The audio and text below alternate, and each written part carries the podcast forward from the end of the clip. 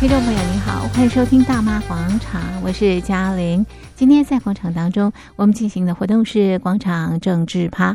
那么，我们首先关心的是英国女王伊丽莎白二世去世的新闻。最近，大家从电视或者是网络或者是平面媒体看到的都是这一则新闻。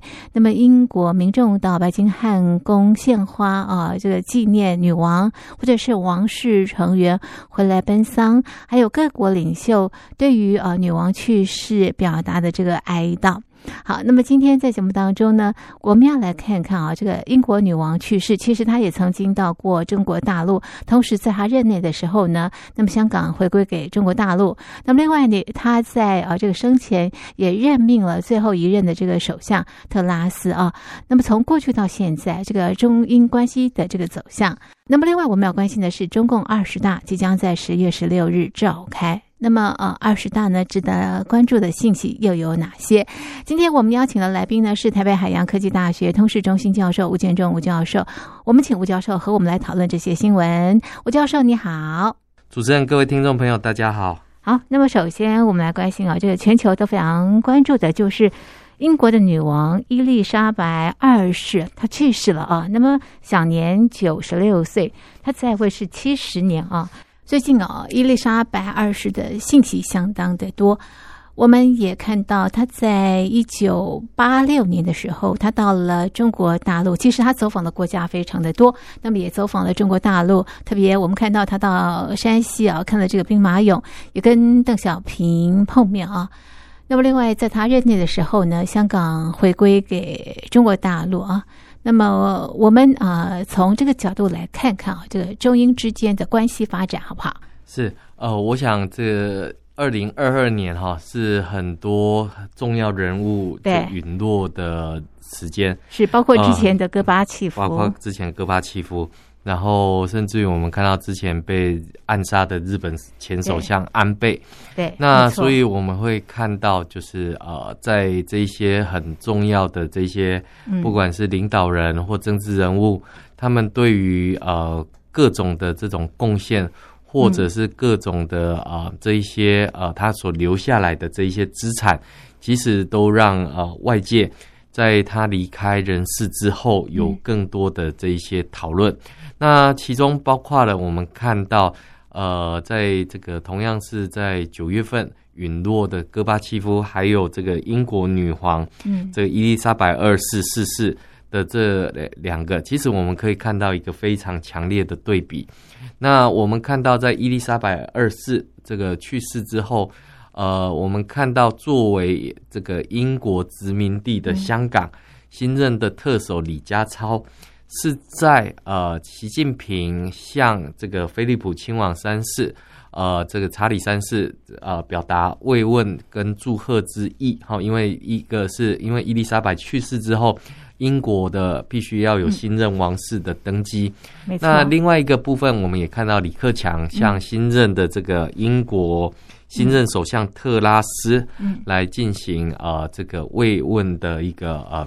致意，嗯，那在这个洗礼，这个都表达哀悼之意之后，我们看到这个呃，香港特首李家超才发出这样的一个呃哀悼的一个呃一个讯息，所以我们会看到，就是说呃，过去中英之间哈，因为今年刚好是呃中华人民共和国跟英国这个建交五十周年的一个时间。嗯那呃，在这个时间点里面，其实我们知道，呃，不管是从这个清朝也好，或者是从这个呃中华民国的时段开始，其实呃国际政治一直影响着东亚的这个局势。嗯，啊，其中包含这个前苏联或者是英国呃欧洲的这些呃殖民列强国家。当然，都对于亚洲的情势是有许多的这一些变化，尤其是我们知道英国哈，在当年呃鸦片战争之后，英法联军啊、八国联军等等，那的确呃，在这个呃近代的中国史上面，其实呃有留下非常多的这一些呃不平等的条约，当然也把这个香港给割让出去。那特别是作为这个呃殖民地的香港，那这几年里面，其实一直都让外界的啊、呃、这个关注度其实是非常高的。这个关注度里面当然包括了从英国的这个殖民，嗯、然后或者是在中共这个在一九九七年之后进行回归，呃，有所谓的再殖民的这样的一个论述。其实我们知道，香港一直都是被殖民统治的一个时期。那当然，我们看到这些殖民国家里面都宣称要让这个呃当地的居民能够过上好日子跟好生活。那的确，我们看到在过去里面，英国女皇伊丽莎白二世曾经两度造访香港。嗯，那造访香港期间，呃，也让呃香港的民众呃对于这样的一个英国皇室呃有非常多的这些呃关注。那甚至于我们也看到，这个过去这个香港六七暴动之后，其实呃，香港是禁止放燃放烟火，对，呃，炮竹等等哈。那随着英女皇到达这个香港来进行这个国事访问，嗯、来进行这样的一个访问之后，嗯、那港府特别哈，特别然后以烟火哈来进行这样的一个盛大的欢迎，是，所以我们也可以看到。在香港哈，有维多利亚港等等哈，嗯、那这些呃，我们都可以看到这个英国对于香港的影响是非常深刻的。嗯、但是呃，随着呃英国殖民香港的时间哈，嗯、这个我们知道割让大概也不能超过一百年的时间，嗯、是。所以在一九九七年要、嗯、呃这个要把香港嗯呃交还给这个呃中共的时候。嗯那我们看到中英之间是有进行过多次的这些磋商，是。那特别是我们看到，在一九八六年的时候，呃，英国女皇这个伉俪来访问北京，嗯、这个是英国君主第一次访问中国的一个情况，是跟邓小平见面，跟邓小平见面，对。那当时呃，这个在北京还有包含跟这个英。嗯当时的这个中国国家主席李先念，嗯，总理赵紫阳，还有这个中共总书记胡耀邦，以及当时是中共中央军事委员会主席的邓小平等领导人来碰面。是，那英国女皇的这个当然对于这个神秘的国度哈，这个是非常的这个呃好奇，对，所以也纷纷走访了像北京故宫啊。是。西安兵马俑啊，万里长城等等。嗯、对，那离开北京之后，呃，英国女皇再度的去造访了香港。嗯、那我们也看到英国女皇同样在香港大会堂前面的皇后码码头登岸，检阅、嗯、了当时的驻英的军仪仗队，嗯、而且在这个大会堂里面致辞。嗯，那我们当然可以看到，在这一次之后啊、呃，当然。呃，对于这个香港的回归进程，当然是有加速的一个作用，嗯、因为当时的港人对于这个回归的这件事情上面是保持着高度的戒慎恐惧，嗯、因为当时的香港虽然没有民主，嗯，但是还是有法治的社会，那要把一个香港嗯。交给一个共产主义的中国，嗯、那这个英国它是呃，必须要小心呵护这样的一个、呃概念跟这样的一个做法，是、嗯，所以我们就可以看到，从这两者之间，嗯，我们看到了呃英国的小心，嗯，以及呃中共的这种呃。兴奋之情。是，所以我们看到对照之下，香港民众对于自己的前途没有办法掌握在自己手上的那一种忐忑不安，嗯，那也说明了从一九八六年之后，一到一九九七年这十年的期间里面，到底呃中英双方磋商了些什么？嗯，那而后来大家所看到的这个中英联合声明里面。嗯不管是当时中共所保证的这种五照跳、马照跑的这种一国两制五十年不变，对，那从历史上面来可以看到的话，其实呃中共的承诺不可信，是，而呃英女皇也陨落了。那陨落了之后，这样的一个呃香港的前途或香港的这个呃这个未来，其实我们看到这个英国是呃负起这样的一个。避难庇护的这样的一个责任，是，所以我们看到在过去两年期间，嗯，呃，在反送中运动之后，那英国也提供了 BNO 的这样的一个呃入境签证等等的这些许可跟方便，嗯，那也让呃这个英国、嗯、呃对于港人的责任再往前推了一进步。嗯、但是呢，我们必须要看到的是，嗯、呃，在过去里面，英国号称为日不落帝国，嗯，但是这个日不落帝国随着呃美国的这个实力的崛起，欧盟的这种兴起之后，的确英国在国际之间的这种影响力，嗯，是在下降当中。是，可是我们看到。在这两年哈，尤其是这个呃英女皇，其实身体不好之后，其实她也甚少出国去进行这一些访问。是。那尤其对于英国的这种国际地位，还有这种日不落帝国的这种光荣，其实我们都可以看到，它其实是呃有它的这个期待。嗯。那最近我有看到在大陆这个呃有一些民运人士他们在讨论。嗯。这个讨论，这个英国当时是有所谓的光荣革命，是有这个大宪章的这个起草。嗯，那对照来看，当时的戈巴契夫打开了这个苏联的这样的一个改革开放。嗯，那现在的中共是有没有可能如同这个英国当时的皇室？他们把愿意把权力交出来，然后来进行这样的一个呃思考或者是讨论。嗯，其实我觉得这个嗯、呃，对于现实面上面来讲的话，嗯、其实落差很远的，太大了。嗯哼，为什么这么讲？当年英国的光荣革命，为了推翻君主专制，嗯、是。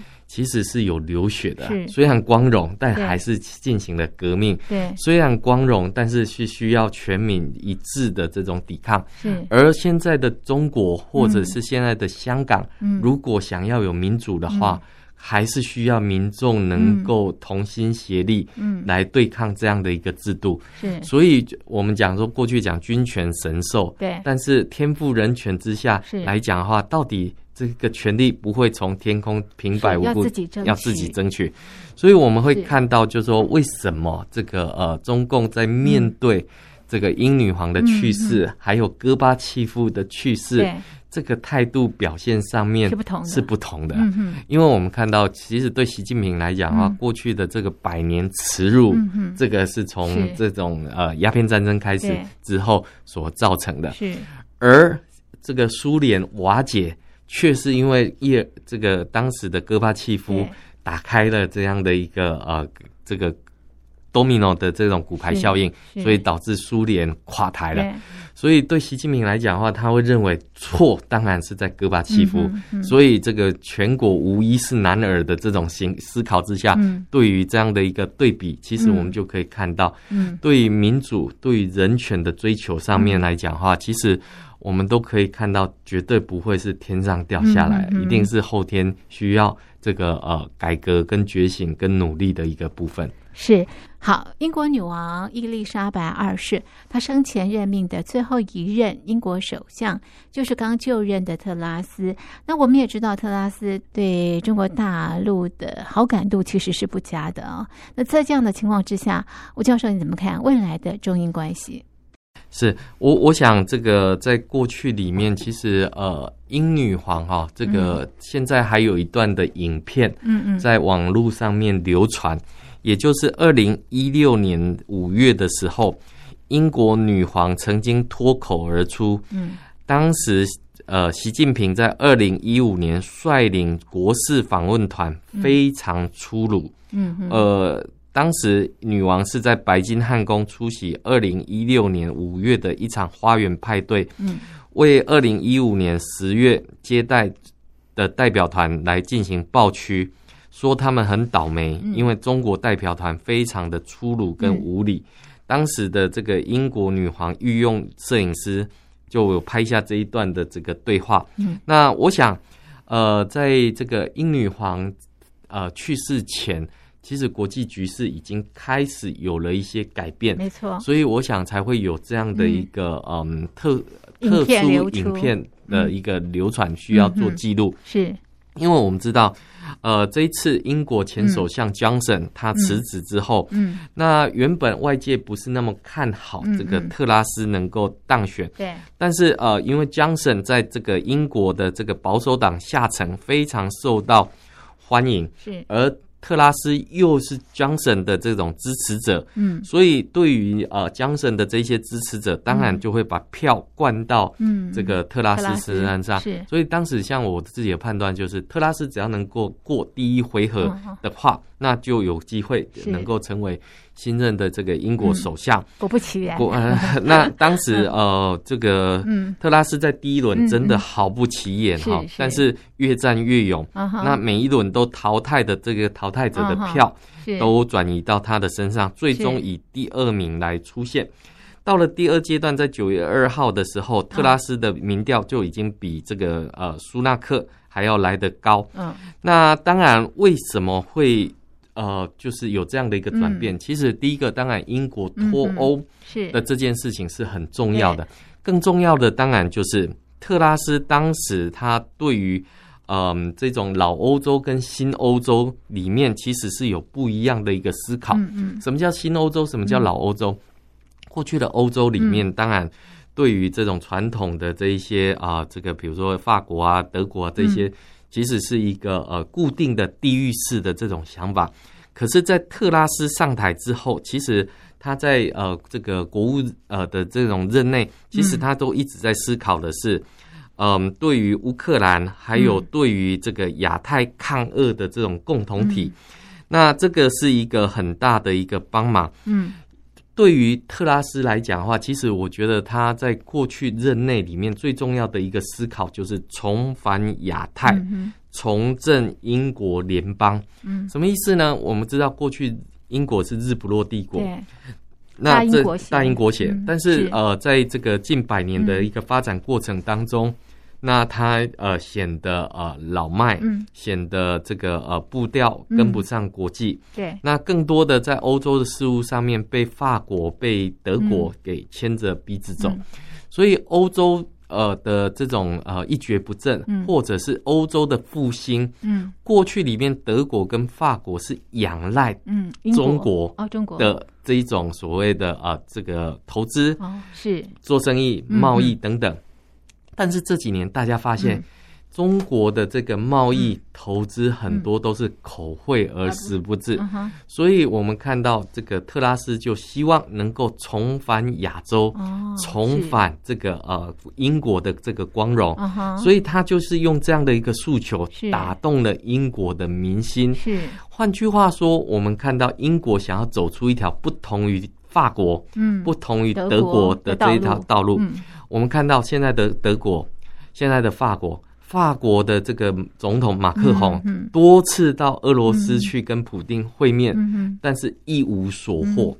那过去主张要跟这个呃俄罗斯对话的德国，那我们现在看到俄罗斯决定要关闭北溪一号。过去德国的发展里面很大的一个部分是仰赖。这种所谓的天然气。啊，便宜的天然气，是而现在的便宜天然气被关掉，俄罗斯给终止、给断供了之后，那这一块啊，我们可以看到，俄罗斯根本不遵守契约的精神，也不遵守契约的规则，说关就关。过去。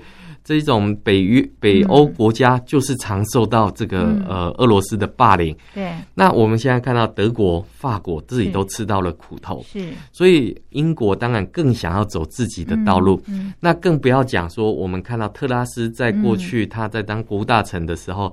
嗯其实他就对于中共霸凌台湾，仗义执言，甚至于对于呃这个积极重返亚太，是有很高的这种呃这种抱持。什么意思？我们看到包括了英美澳同盟 AUKUS 的这个军事同盟。重返亚洲，对。这个英国是很积极的。是。英国也把这个伊丽莎白的航空母舰也开到亚洲来，这都说明英国想要重返光荣。嗯、英国认为他不能自己再独善其身，嗯、他必须要能够恢复过去的这些传统跟秩序，嗯、否则现在的这些秩序都被中共所扭转跟破坏。是，所以他认为必须要负起这样的责任。而强硬的特拉斯对于俄罗斯来讲，对于这个呃、嗯、中国来讲，绝对都不会是一个好消息。嗯、我们都可以看到，为什么这个中俄对于这样的一个、嗯、呃特拉斯的上台里面是表达了。很低度的这样的一个祝福的一个原因，嗯、就在淡淡 就是这样的一个原因，因为他的立场 本来就是一个反共的一个立场，嗯嗯、那更不要讲说，我们看到他在竞选期间里面，嗯、特拉斯特别主张哦，要打击像抖音这样的一个中国公司，嗯，因为我们不能在战略上面依赖中国，嗯，所以我们可以看到他从骨子里面，从他的想法里面，其实都是呃这个呃非常。呃，专一的一个情况，嗯、所以它的政策方向也应该会往这个方向来走。嗯、所以英国重返亚太，嗯、这个是呼应美国的这个政策。嗯、但是怎么走出属于自己的一条路来？是，我觉得这个呃是中俄之间需要去伤脑筋的部分。是。不过，对于民主价值同盟的台湾来讲，我们当然是表达一个非常欢迎的一个意思，因为我们看到可以看到。嗯因为现在不管是欧洲的这个议会参访团，嗯、美国的参访团，接下来英国、法国、德国的参访团陆续来台的时候，那这个对于台湾的这种国际能见度，绝对不是只有台湾去争取而已，而是因为中共的作为，导致台湾的这些盟友跟盟邦陆陆续续会来到台湾。表达支持的一个情况，没有错。哈，这个台湾的国际能见度之所以提高，其实就是中共造成的了啊。好，那接下来我们来看的是这个中共的这个二十大，确定十月十六日开会啊。那么在开会之前，我想好多的这个讯息啊，有的是捧席，有的呢是这个倒席，甚至我们看到有一篇文章是等风来啊。那么呃，遭到中国大陆全网的这个封杀啊。那我们也看到，这个海外也出现了这个倒席的这个翡翠运动。这吴教授，你怎么剖析啊？这个在中共二十大前的这些现象？呃，我想，呃，对于针对中共的二十大的召开，嗯、呃，第一个部分当然是从时间上面来讲，哈。第二个部分当然我们可以看到的是，呃，从中共的人事安排，对，这个是外界比较呃这个关心的一个地方。但是，呃，我们必须要看到一件事情，就是从过去以来，大家都认为这个中共的二十大评估应该是在十月底到十一月初来、嗯、来进行。嗯，但是，呃，我们看到从中共所宣布的讯息是十月十六号要召开二十大的会议。是。那在更早之前，呃，大概十月九号就必须要举行。十九届的七中全会，也就是为二十大而这个呃铺排的这样的一个会议。是，当然更重要的是，呃，对于呃目前到处仍然还在封控的北京，或者是呃中国大陆各地这一些全国党代表要进京来召开会议。嗯这个绝绝对是一个非常浩大的一个工程，嗯，会不会进一步造成疫情的这种反复？嗯、是，那造成风控上面的困难。对，我想这个是中共他在坚持清零政策之下。他所必须要付出来的一个代价。嗯，不过呢，呃，外部有这样的一个呃，这个疫情反复的一个部分。嗯，国际之间有这个呃围堵中共哈，围、嗯、全天下抗中的这样的一个情况。嗯、那这个呃疫情呃加上这个国际形势不好。嗯那二十大的召开，嗯，其实呃，外界也是持放大镜来检视，嗯嗯。但是我自己的一个观察是啊、呃，就是在过去的时间里面，在习近平第一任要上台的时候，大家还在问 Who is he？是 那。那这个大家问习近平是谁？对，其实经过十年之后，大家都知道习近平是谁。哦、是他的角度，他的这些呃特征，他的这些想法，大概都已经被呃非常清楚的这个检视过。是。那我们会看到，当然就是呃从过去里面，不管是修改宪法，嗯、或是现在在修改党章，对，呃，习近平连任第三任的这样的一个态势。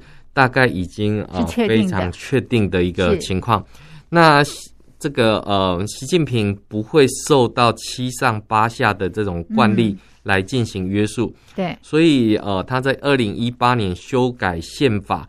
废除国家主席、副主席任期不得超过两届，也就十年的这个规定。嗯，将习近平新时代中国特色社会主义思想写入宪法。嗯，呃，又通过了第三份的历史决议，把自己跟毛泽东、邓小平用呃来进行并列。嗯，用当时《纽约时报》的一个话来讲的话。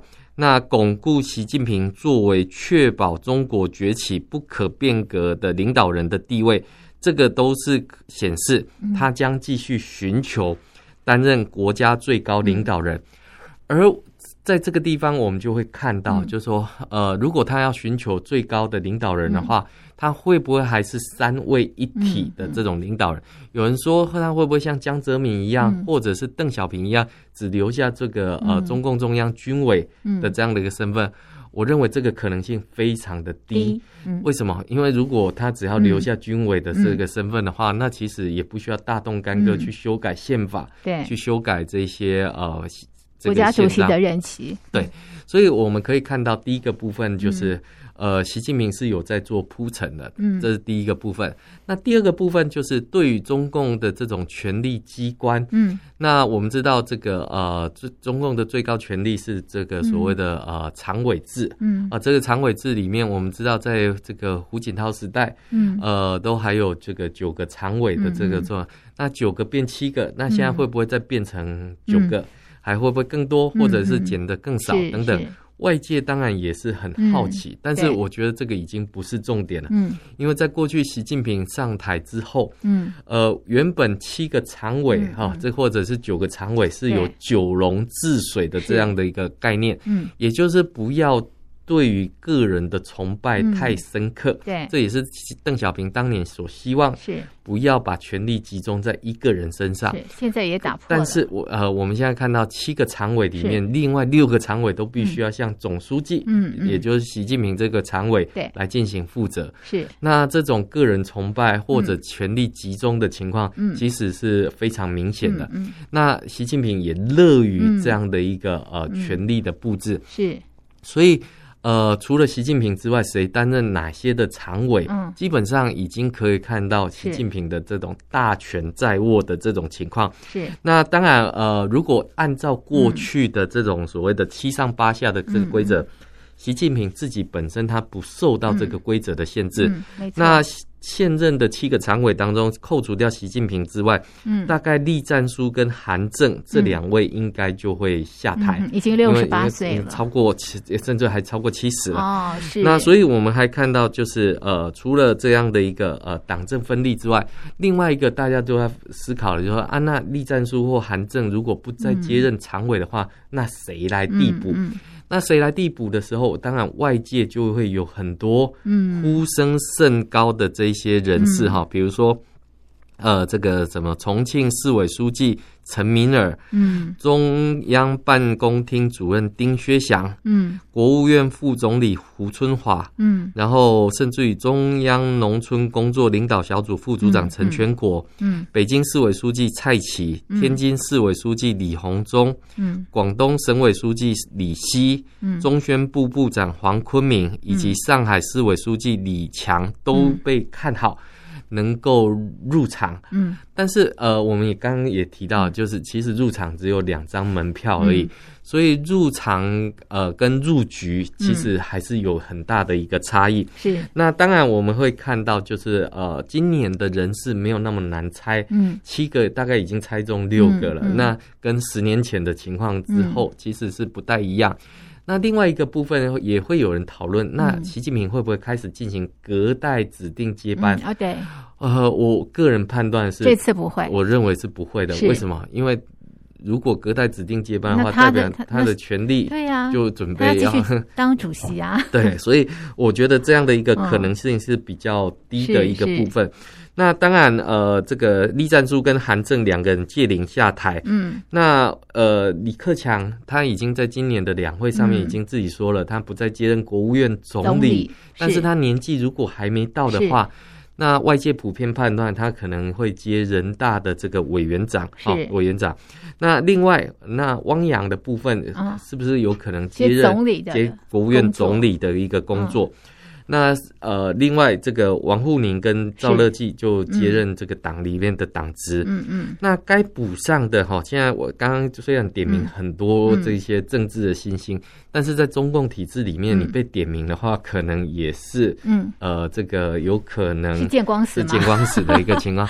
因为当时习近平上台之前，外界都有盛传，盛传双李体制要上台啊，哪双李？李克强是。李元朝是，那最后不仅没有什么李双李体制哈，最后李克强也从总书记的这种谣言宣称当中变成了国务院总理是的一个情况，所以呃，这个被点名的会不会是一件好事？我觉得这个可能只有习近平自己内心里面清楚。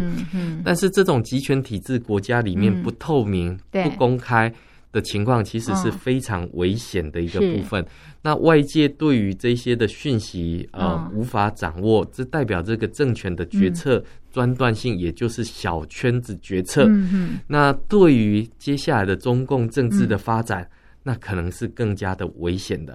那呃，很多人都讲说。呃，这个习近平是呃扭转了过去的胡锦涛啊、邓、嗯、小平的这一些改革开放的这些步调。嗯，其实我认为中共还是那个中共。嗯，没有变。这七十年过去都完全没有变，始终如一。始终如一。嗯，他的集权本质或者是这种暴力的本质，是、嗯、并没有因为呃这个进入国际体系。或者是改革开放之后有任何的调整都没有，包括对人民的这一个啊这一些不平等的对待。是最近期大家耳熟能详就是风控，对这一些风控里面没有管到人民的这个财产权利等等。对，这跟过去有什么不一样？是唯一不一样大概就是它的监控技术进步了。没错。所以呃，习近平还是那个习近平，是那更了解他的这些作为。嗯，所以。我们可以看到，就是呃，在这个呃，大家所担忧的，就是说共产党执政的这种合法性。嗯，我们过去也曾经帮这个呃听众也提到，就是过去里面这个呃毛泽东里、嗯、毛泽东时期里面，他认为落后就要挨打。嗯嗯，那所以都要进行这种大跃进啊、文革啊，要。解放生产力，嗯嗯，可是呃，到了这个毛呃邓小平时期，就会有所谓的这种要开放，要开放啊，要改革开放。可是呢，要慎防西方的颜色革命。对，那所以当时有六四。有这一些的部分。是，那到了这个呃习近平时期里面，他就提到所谓的崛起，好，这个两个一百，中华民族伟大的复兴。对，可是大陆的老百姓还是会问啊，那为什么西方还是不怎么尊重 中国的这个崛起？其实就是因为中国的人权民主根本毫无任何的进步。对，所以国际社会呃惊醒过去的这些交往论里面。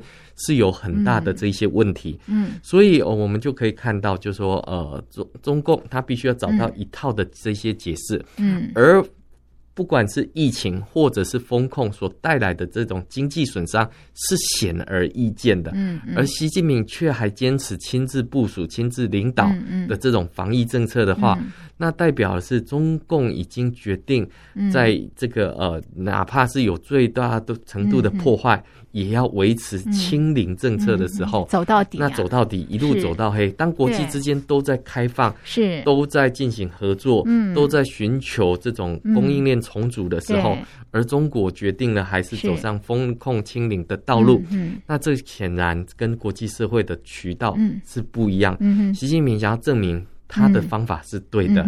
可是会不会付出强烈的代价？而这个代价就是中国人民的一个部分。所以我们会看到，就是为什么中共的人事安排，会让外界去窥测，或者是去窥视接下来未来的这个中国的这种政治或经济或社会的这些走向的原因，在这个地方。嗯这个呃，我想民主国家里面透过选票，大概可以看出一个趋势。是，可是在中共的这种体制之内。只能透过这种权力的这种增补，才能去窥视它其中的一二而已。但是不透明的情况非常严重。是好，这是中共二十大啊，将在十月十六日呃召开，我们所做的这个呃讨论。那么今天的节目呢，就进行到这里，非常谢谢听众朋友的收听，也谢谢吴教授您的分析，谢谢您，谢谢。